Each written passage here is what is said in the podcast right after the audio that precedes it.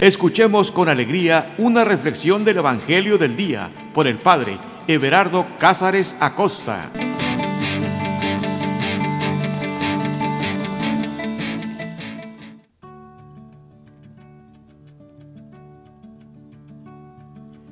Carta de amor. Esa es la definición que más me gusta de lo que es la Biblia o la Sagrada Escritura. Una carta de amor de Dios para nosotros. Pero hay que entrar en contexto. Hay que saber entender que, que es precisamente eso. Palabras de amor que nuestro Dios nos da. No sé si tú recuerdas que cuando eras adolescente, a veces cuando se estaban enamorados ahí con todos los sentimientos, solían mandarse pequeños recaditos y a veces ni siquiera eran palabras, eran dibujos. Me imagino que si has visto algunos dibujos como un corazón con una flecha atravesado, o un corazón que está como sonriendo, dos corazones juntos, o cuando se pelean dos un corazón que está eh, quebrado en dos partes. Si te llegara uno de esos dibujos a tu mano, seguramente lo despreciarías. Son tan cursis. Pero si alguien te dice, hey, es fulano de tal o fulana de tal quien, quien lo dibujó para ti. Oh, en ese momento tú, tú volverías a ver ese dibujo con otros ojos. Así pasa. Cuando leemos un poema de amor, Puede ser que se nos haga cursi, pero cuando te dicen, hey, te lo compusieron a ti, está pensado en ti. Oh, en ese momento hasta sientes que la sangre te baja los pies y lo vuelves a ver, a leer, con otros eh, corazón, con, con otro interés. Así nosotros debemos de acercarnos a leer la Sagrada Escritura atentos, porque al principio quizás tú pudieras decir, ah, esto es demasiado cursi.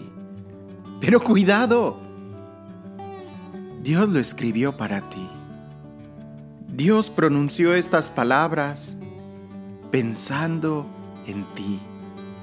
Es más, es la misma presencia de Dios quien se te da a través de la Sagrada Escritura, a través de su palabra. Con mucha razón podemos decir que el creer, el aceptar y el recibir la palabra es encarnarla en nosotros. Jesús mismo es la palabra de Dios. Él es la palabra. Dispongamos pues nuestro corazón para escuchar atentamente este texto y que sea así un poema de amor para cada uno de nosotros. Ponte tus audífonos, cierra tus ojos, siéntate cómodamente, suelta los brazos, suelta todas las preocupaciones y que nada, nada te distraiga de este momento, porque aquí lo que queremos es disfrutar la palabra de Dios. Así que iniciamos en el nombre del Padre, en el nombre del Hijo y en el nombre del Espíritu Santo. Ven Espíritu Santo, llénanos de ti. Ven amor del Padre y del Hijo, llénanos de ti. Ven Espíritu Santo, clamamos tu amor, clamamos tu presencia, clamamos tu ternura clamamos tu compasión. Ven Espíritu Santo y ten misericordia de nosotros.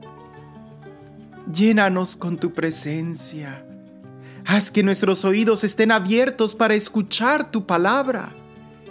Haz que nuestro corazón esté dispuesto a recibir tu instrucción.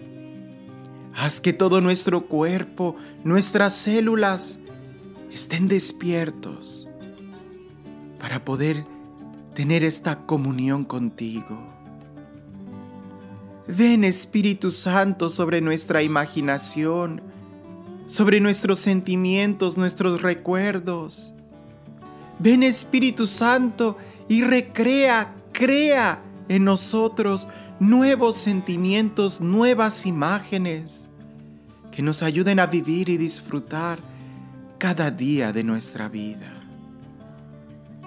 Ven Espíritu Santo también sobre aquellos que escuchan este audio. Que todos, que absolutamente todos, quedemos inmersos en tu amor, en tu presencia. Que todos podamos escuchar igual, con un mismo corazón, con un mismo sentir, la palabra que tú has inspirado que tú nos comunicas. Llénanos de ti, Señor. Llénanos de tu amor. Sumérgenos en tu presencia. Sumérgenos en tu amor. En tu libertad, en tu gracia. Llénanos de ti.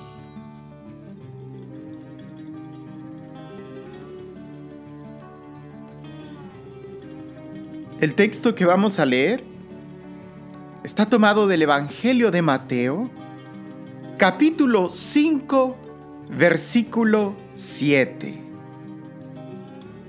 Y dice así.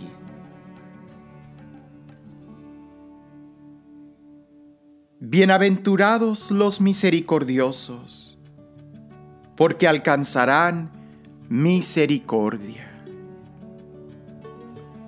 Bienaventurados los misericordiosos, porque alcanzarán misericordia. Felices los misericordiosos, porque alcanzarán misericordia. Dichosos los misericordiosos, plenos los misericordiosos, felices, bienaventurados los misericordiosos. Los misericordiosos son los que tienen una vida llena de, de bondades, de bienes. Toda una vida, no solo un momento. No son los que tienen bienes, sino los que su vida es toda una bienaventuranza. Su vida es un bien en sí mismo. Los misericordiosos. A veces escuchamos mucho sobre la misericordia. Es una palabra que últimamente eh, se utiliza tanto que, que a veces pienso va perdiendo su significado y la fuerza de su significado. De entre muchas definiciones que pudiéramos obtener de la palabra misericordia, esta que es muy sencilla, creo que es la que más me gusta y más me hace reflexionar sobre lo que es en realidad la misericordia. De su raíz latina, misericordia la podemos dividir en dos palabras, miser y corde. Miser, de ahí se deriva, por ejemplo, la palabra miseria. Y corde, como cardio, corde es corazón. Entonces la palabra misericordia significa poner el corazón en la miseria. Poner el corazón en la miseria. Es una palabra muy fuerte. Ten misericordia es tanto como decir, eh, pon, pon tu corazón en mi miseria. Tener misericordia, nosotros practicar la misericordia es poner nuestro corazón en la miseria hay otra frase que nos puede ilustrar un poco lo que significa. Es ponerte en los zapatos del otro. Tratar de entender y vivir como el otro está viviendo. Por eso, felices los misericordiosos, porque logran entender, logran vivir desde las experiencias de los otros. Ha habido una época donde se ha dado mucho la devoción a la misericordia. No me malinterpretes. Claro que es muy bueno tener una devoción, pero a veces eh, encerramos o encapsulamos la misericordia como si fuera algo propio de Dios, el Señor de la misericordia. Y a veces sentimos que nos alejamos y solamente le pedimos a Él que tenga misericordia de nosotros, cuando en esta bienaventuranza es Dios quien nos dice a nosotros que hagamos misericordia. Es una invitación a que nosotros mismos seamos misericordiosos.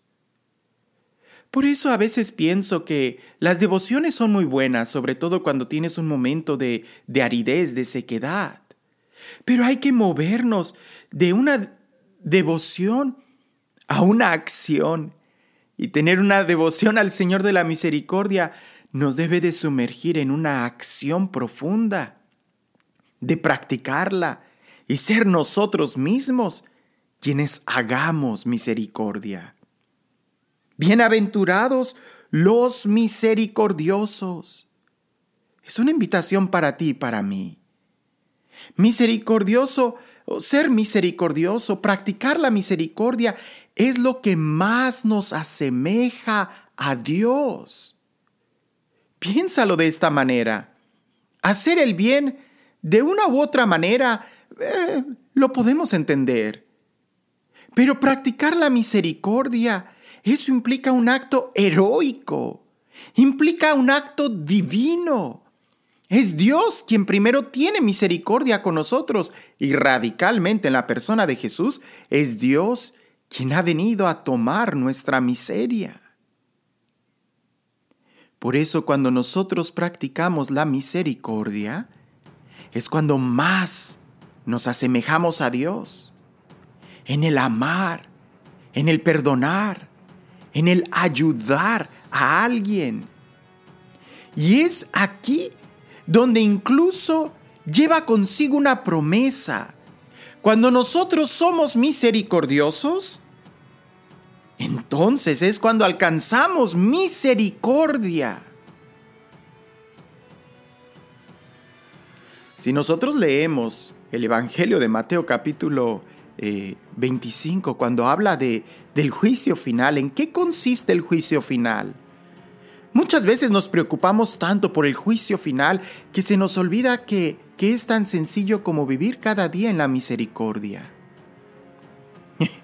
Jesús va a decir, ¿por qué tuve hambre y no me diste de comer? ¿Por qué tuve sed y no me diste de beber? ¿Por qué era forastero y no me acogiste? ¿Por qué estaba desnudo y no me vestiste? Aquella persona le, le, dirá, pero ¿cuándo, Señor? ¿Cuándo te vi eh, desnudo y no te vestí, hambriento y no te di de comer, sediento y no te di de beber? Jesús va a decir, cuando no se lo hiciste al más pequeño. Y es el más pequeño, nosotros podemos interpretarlo como el más necesitado. ¿Y quién es el más necesitado de tu amor? A veces hasta tu enemigo o con mucha frecuencia tu enemigo es el más necesitado de amor. Porque, porque expresa un sufrimiento en sí mismo, está sufriendo, por eso es hostil.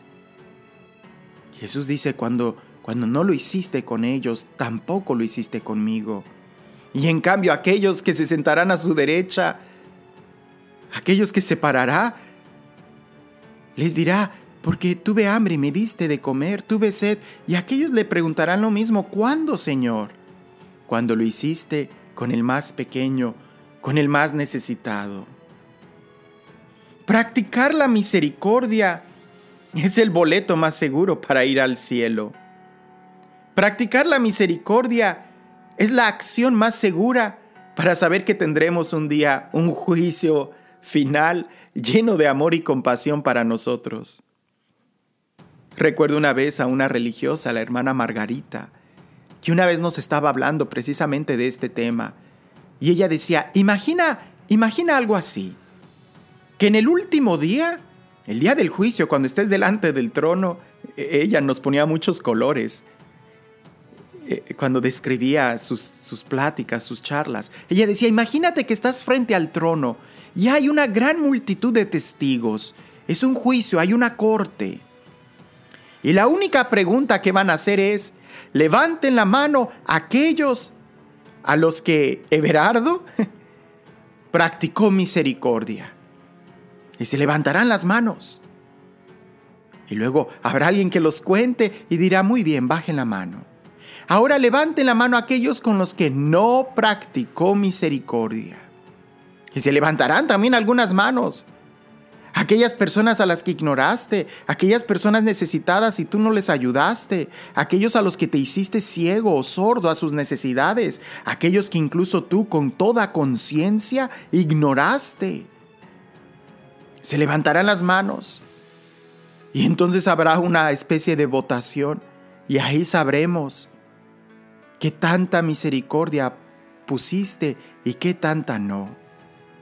El juicio final no consiste en realidad que Dios te lo aplique a ti, sino más bien que nosotros decidamos vivirlo aquí. El, amor es, es, esa la constante en la predicación de Jesús y eso es lo que Jesús más insiste e insiste en el amor puesto en práctica, la misericordia. Porque a veces el amor no lo dejamos como un sentimiento muy personal, muy íntimo. Bueno, la palabra misericordia nos exige salir de ese ámbito personal para ponernos en los pies del necesitado y ayudarlo, ser corresponsables de la necesidad de mi hermano. Por eso en la bienaventuranza anterior, de los que tienen hambre y sed de justicia, me gusta aplicarlo directamente a los que tienen hambre y sed de la presencia de Dios, de su justicia, de Él mismo. Porque creo que en esta bienaventuranza radica completamente en hacer la justicia, en ser misericordioso, en salir de nosotros mismos. Durante todo el Evangelio, Jesús habla continuamente del amor y de la misericordia. Casi pudiéramos decir que en cada página vemos continuamente la invitación que nos hace a amar de una manera genuina, libre, desinteresada. Cuando damos limosna, cuando oramos, cuando ayunamos. Es más, Él mismo es el ejemplo de la misericordia. Él es el rostro misericordioso del Padre. Cuando incluso dice, el médico no ha venido a, curar a los sanos, sino el médico viene a los enfermos. Es Dios quien se pone en lugar del necesitado. Es Él quien se acerca a los necesitados. ¿Recuerdas la parábola del rey misericordioso? Aquel rey a quien uno de sus súbitos le debía dinero entonces, como no tenía con qué pagarlo, el rey manda a que lo metan a la cárcel y que vendan a su familia y sus posesiones para saldar la deuda. El hombre cae postrado a sus, a sus pies, en, en sus rodillas, suplicándole misericordia. Y el rey, movido por compasión, acepta y le otorga el perdón. Pero ¿qué sucede de momento enseguida? Que cuando él sale, va y agarra a alguno de sus sirvientes y casi estrangulándolo le dice, págame lo que me debes y lo mete a la cárcel. Él no hizo misericordia. Y ahí es donde digo que las devociones a la misericordia de Dios nos deben de confrontar porque no es solamente de dame, ten misericordia de mí, sino que me debe de llevar a yo practicar la misericordia. Si no sería algo algo superficial. Aquel hombre solamente se quedó en el nivel de que se me perdonó la deuda y no en el nivel de me amó. Porque cuando tú llevas el amor de Dios a la experiencia de que me ama y no solamente el que me concede los bienes que pido, es cuando yo me comprometo también a amar a mi hermano. Porque la misericordia llega hasta mi corazón y no solamente algo exterior.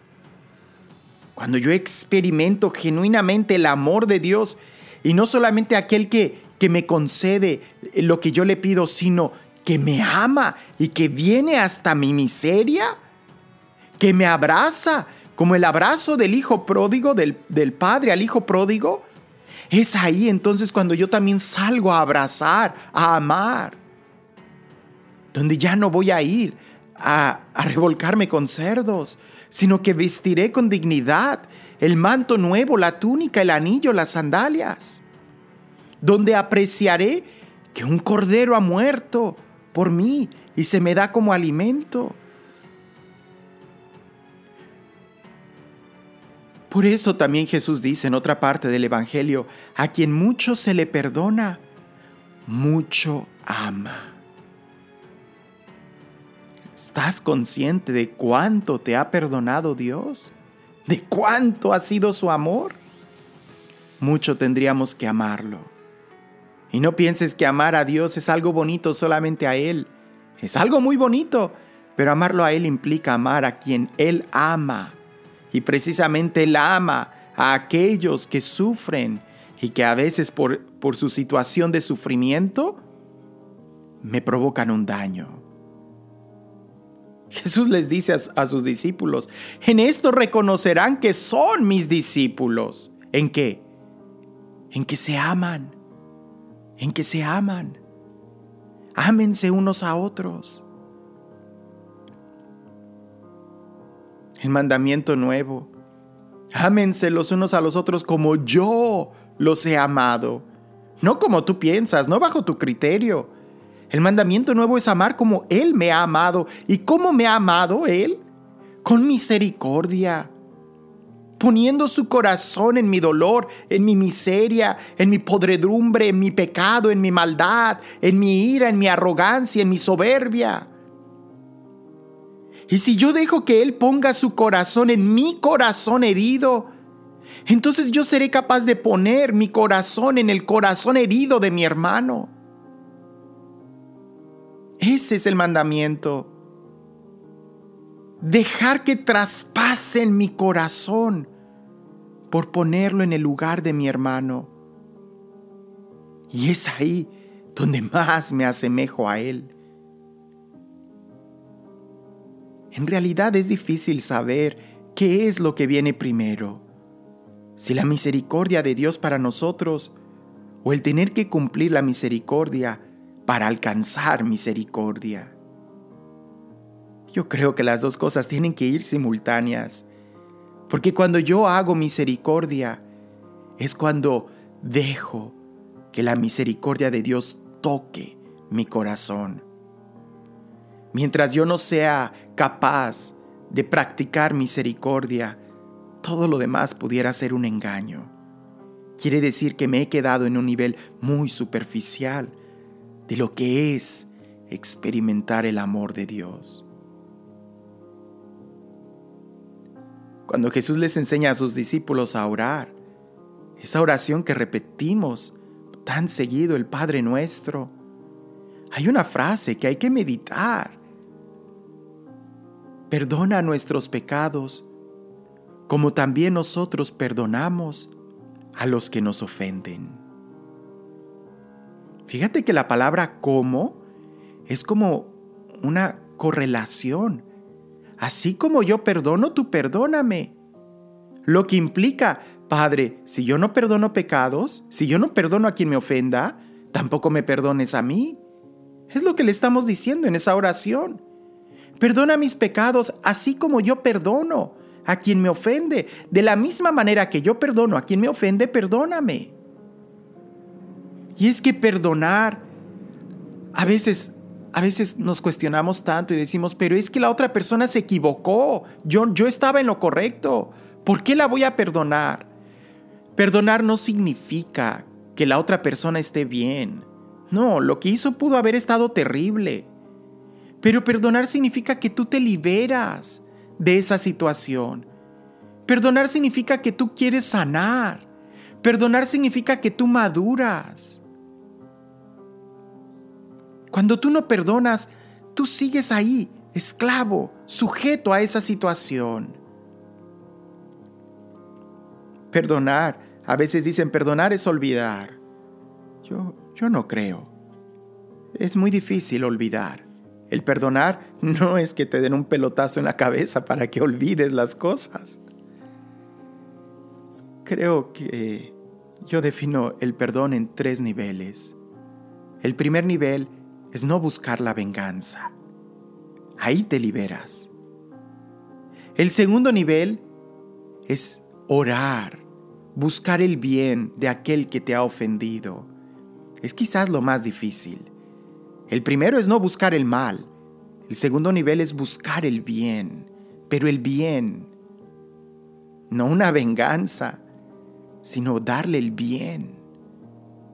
Es ahí donde tu corazón va a empezar a sanar, porque buscando el bien de tu hermano, poco a poco vas a ir entendiendo las heridas de su corazón. Y el tercer punto es recordar sin dolor. Y ahí es donde tú maduras, donde tú creces. Porque cuando eres capaz de recordar sin dolor, significa que eres capaz de amar a tu hermano así tal como él es, con sus errores y defectos. Recordar sin dolor es agradecerle a Dios que gracias a esa situación tú fuiste capaz de crecer y de ser quien eres el día de hoy. Sin ese problema que te hubieran hecho, cualquiera que sea esa difamación, ese golpe, esa traición, sin eso tú no serías capaz de compadecerte de aquellos que sufren igual que tú. Por eso perdonar, perdonar es buscar la libertad, es buscar nuestra sanación y madurar. Te cuento un ejemplo. Ya lo hemos oído de diferentes personas, pero lo repito porque creo que grafica muy bien esto del perdón, el perdón que nos libera, el perdón que sana. Cuentan que había dos judíos. Los dos habían compartido un tiempo en los campos de concentración nazi. Habían sufrido mucho, la muerte de sus familiares, las torturas y todo lo que sabemos de esa época. Ellos cuando lograron resalvar su vida, cuando se acabó la guerra, no los, no los mataron a ellos, lograron salir, muy enfermos los dos, caminando por todo el estrés, las angustias, todo. Agarraron diferentes caminos y después de varios años uno fue a visitar al otro. Se sorprendió que cuando llegó a visitar el otro, el otro había logrado prosperar. Había tenido una casa grande, bonita, un jardín, tenía paz, eh, tenía un, brillo en sus ojos, una sonrisa cuando lo ve y aquel que venía de visita no había prosperado tanto. Estaba todavía apagado, había más bien un tono fúnebre y amargo en sus palabras. Y una de las preguntas que hizo es, ¿tú ya perdonaste a los nazis? Aquel hombre inmediatamente le dice, sí, por supuesto. Y el otro le interroga con muchas preguntas. ¿Ya perdonaste que hayan matado a tu familia? ¿Perdonaste que hayan destruido nuestras casas, nuestra historia? ¿Fuiste capaz de perdonar todas las torturas que sufrimos? Y aquel hombre lo mira con compasión y le dice, sí, ya fui capaz de perdonar. ¿Y tú ya los perdonaste? Aquel hombre con una mirada encendida en rabia dice, no, no los he perdonado. Entonces el hombre con compasión le responde, entonces todavía te tienen preso en esos campos de concentración. ¿Cómo te das cuenta, hermano? El perdonar es liberarnos. Pero la misericordia es mucho más que solo perdonar, porque implica buscar hacer el bien, incluso al enemigo, y eso te dispone a vivir sin condiciones. Jesús dice en el Evangelio, si solamente saludas a quien te saluda, pues ¿qué haces de extraordinario? Si solamente buscas amar aquellos que te aman, ¿qué haces de extraordinario? Te limitas, pierdes libertad, te vas frustrando, te vas encerrando. En cambio, cuando eres capaz de saludar, aquellos que nunca te saludan? Cuando eres capaz de amar a aquellos que nunca te han amado o que incluso te hacen daño, expresas la libertad más grande en tus acciones, en tus sentimientos. No te estás condicionando solamente a saludar a aquellos que te saludan. Como te das cuenta, la misericordia es lo que te abre, lo que te capacita a ser feliz, a ser libre, a sanar, a madurar, a amar, a disponerte a niveles más profundos en el amor de Dios.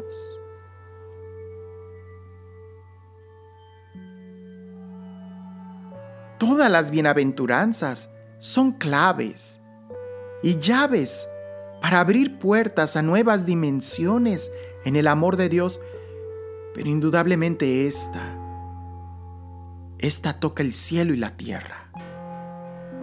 Esta implica tocar la misericordia de Dios. Al mismo tiempo que hacemos misericordia con aquellos que nos necesitan.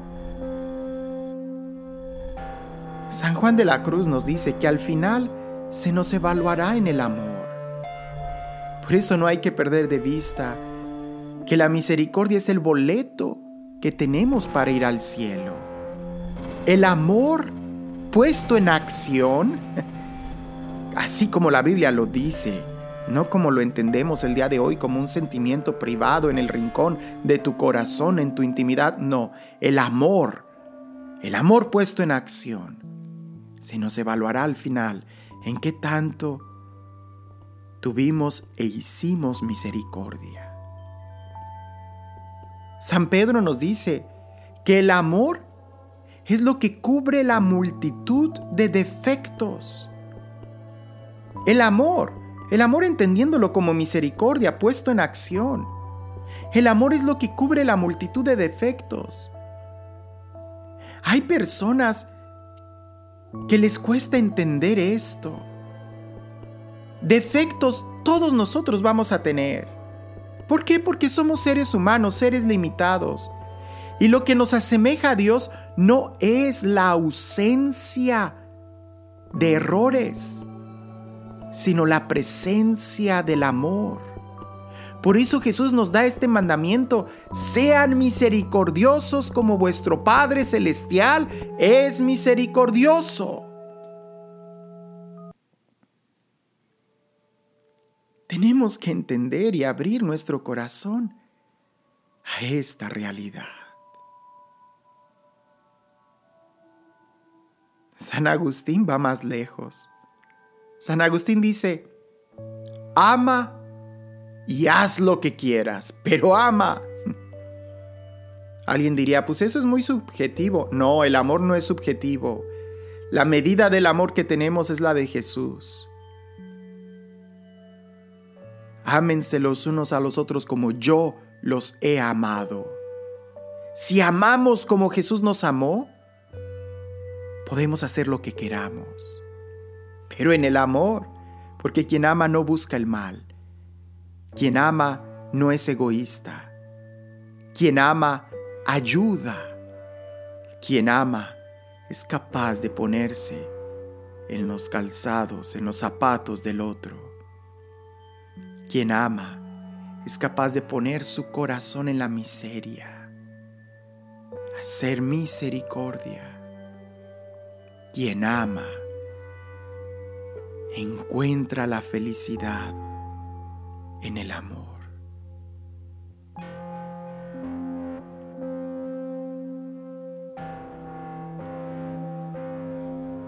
Bienaventurados los misericordiosos porque alcanzarán misericordia.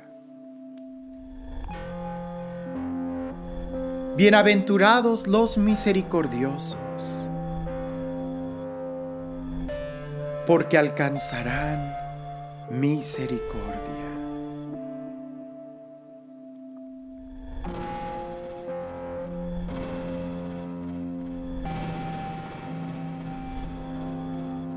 Te doy gracias, Señor porque tú me has amado primero.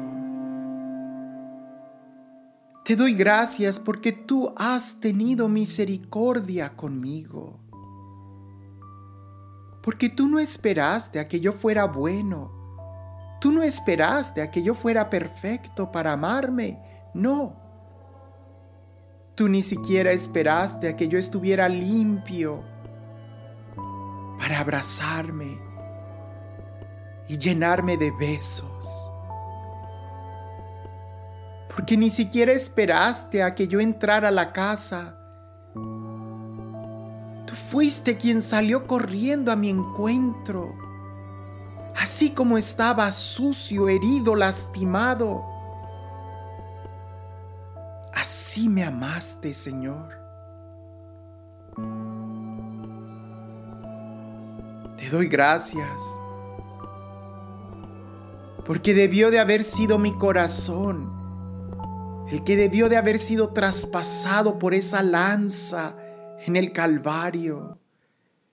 Pero tú me has amado y tú has puesto tu corazón en mi miseria, para que fuera tu corazón el que fuera traspasado por esa lanza de metal, por esa lanza de dolor.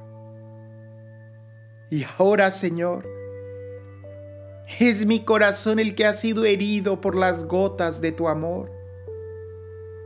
Ahora, Señor, es mi corazón el que ha sido traspasado por tu misericordia, que no termino de entenderla y, y me sobrepasa como tú siendo tan bueno, tan perfecto, te has fijado en mí y me has amado. Como tú siendo el creador, te has enamorado de esta criatura.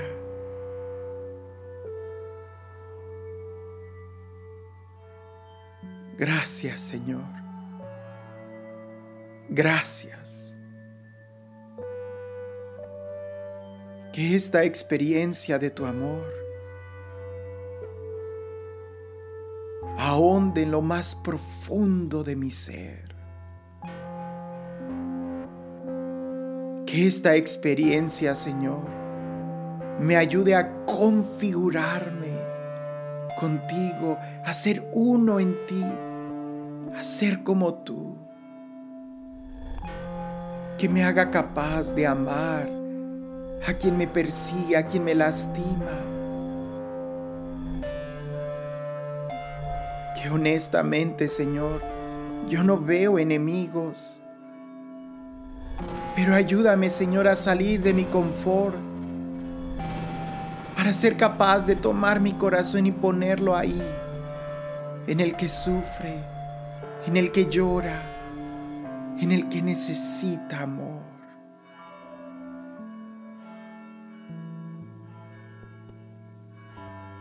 Gracias Señor. Gracias por tu amor y por la oportunidad que me das de amar como tú me has amado.